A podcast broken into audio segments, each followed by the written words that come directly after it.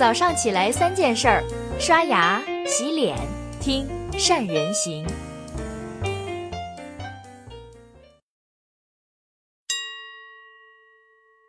大家好，我是善人。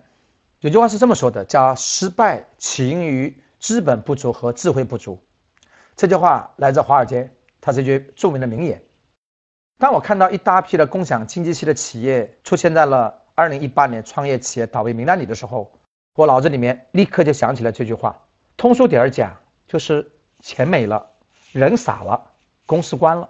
而在前几年风口来临的时候，猪都能吹到天上去。共享经济最火的时候，资本青睐，民众期待，结果风停了，雨停了，猪就掉下来了。OFO 前年年会还能去送吉普车，到了去年就变成了万人围堵退押金了。在剪彩仪式上，各类高管、将门、后代都去站台的共享雨伞，一闪一夜之间也就倒闭了。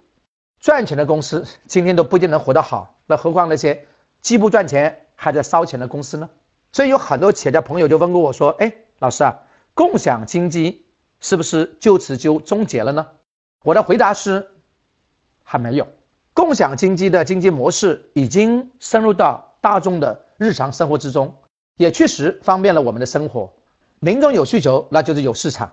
只不过我们该做的，那就是怎么样去撬动这块新兴的市场，而且熬过这个激烈竞争的日子。那为什么？还有那么多的企业会倒下呢？我们总奇怪，凭什么就是它呢？那是这头猪撞上了树了吗？我们仔细研究，这些倒闭的企业都有一个共性，那就是现金流断裂。我们有些企业家呢就奇怪说，共享经济那几年，那收到了那么多的资本，也收到了那么多的热捧，怎么还能现金流断裂了呢？其实也不难理解，第一个，资本的过热投资造就了共享经济市场的泡沫。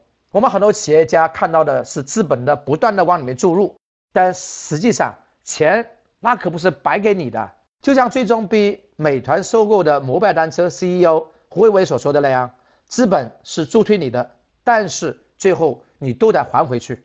当这些追求短时间高回报的热钱看不到有快速盈利的希望之后，也会快速的退去。第二，共享经济的成本远远高于收入。共享经济行业的行业很多，但不管是资本还是创业者，都只想在已经被开发出的项目去分一杯羹。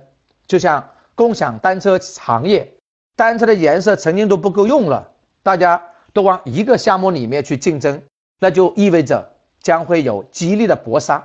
这种情况之下，市场不会给你发育的时间，利弊会驱逐良币，运营、产品、盈利这些问题都要放在扩张的市场体量之下。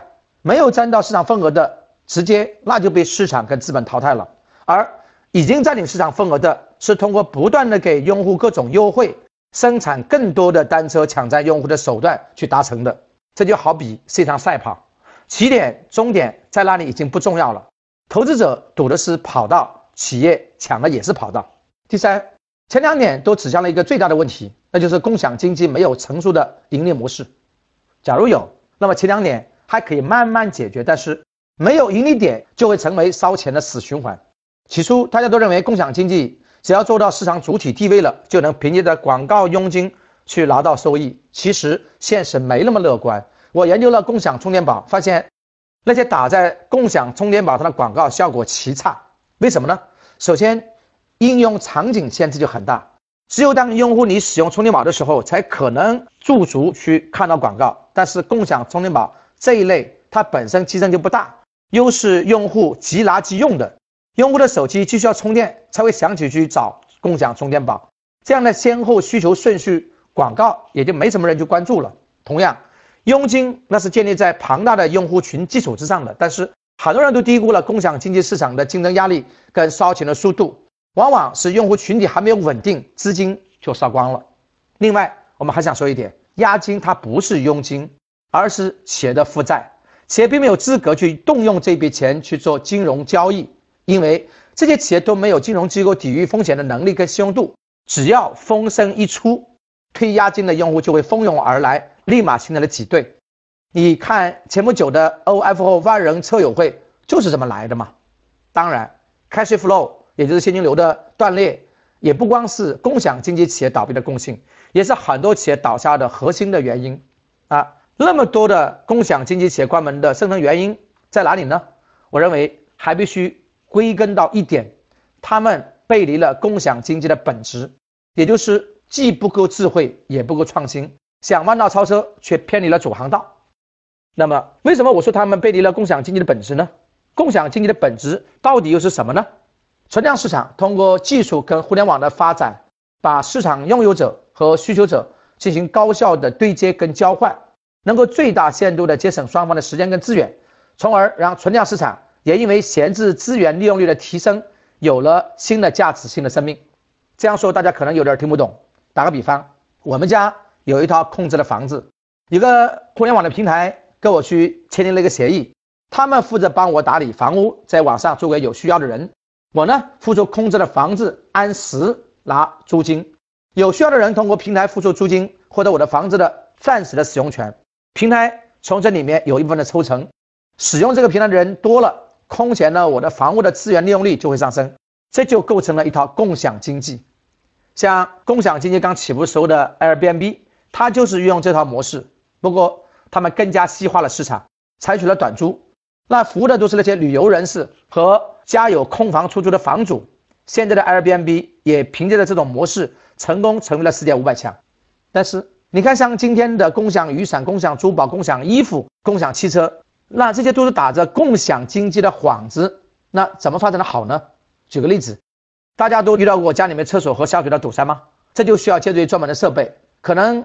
一个家里面一年就只有那么一两次，那么有人就在这个社区里面买了一百台这样的设备，谁有需要了就下单去借用这个设备，这个模式是不是共享经济的模式呢？这就是典型的伪共享经济。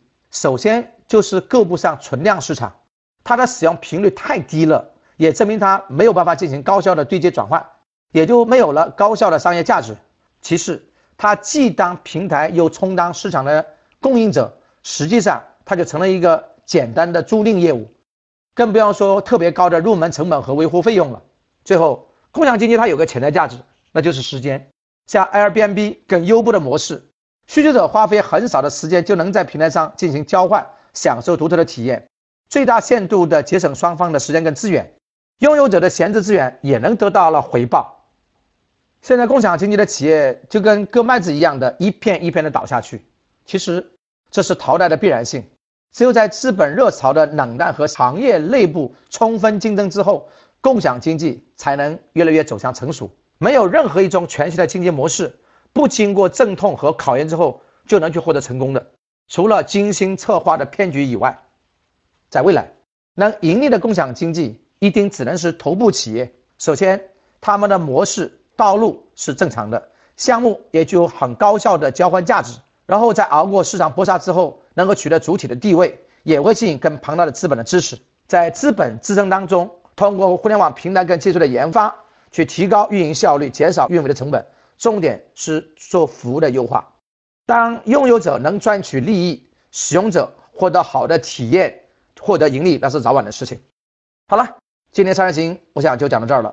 大家别急，收听或者是看完上面内容的企业家们，我们有没有哪些收获呢？或者有别的想法跟收获，可以在下面给我们留言一起讨论呢。目前共享经济如何盈利还是个难题，有待于进一步实践。你也可以说说你的想法呗。祝你的企业能够掌握前沿科技，运用新思维，打下市场的高地，让我们一路前行。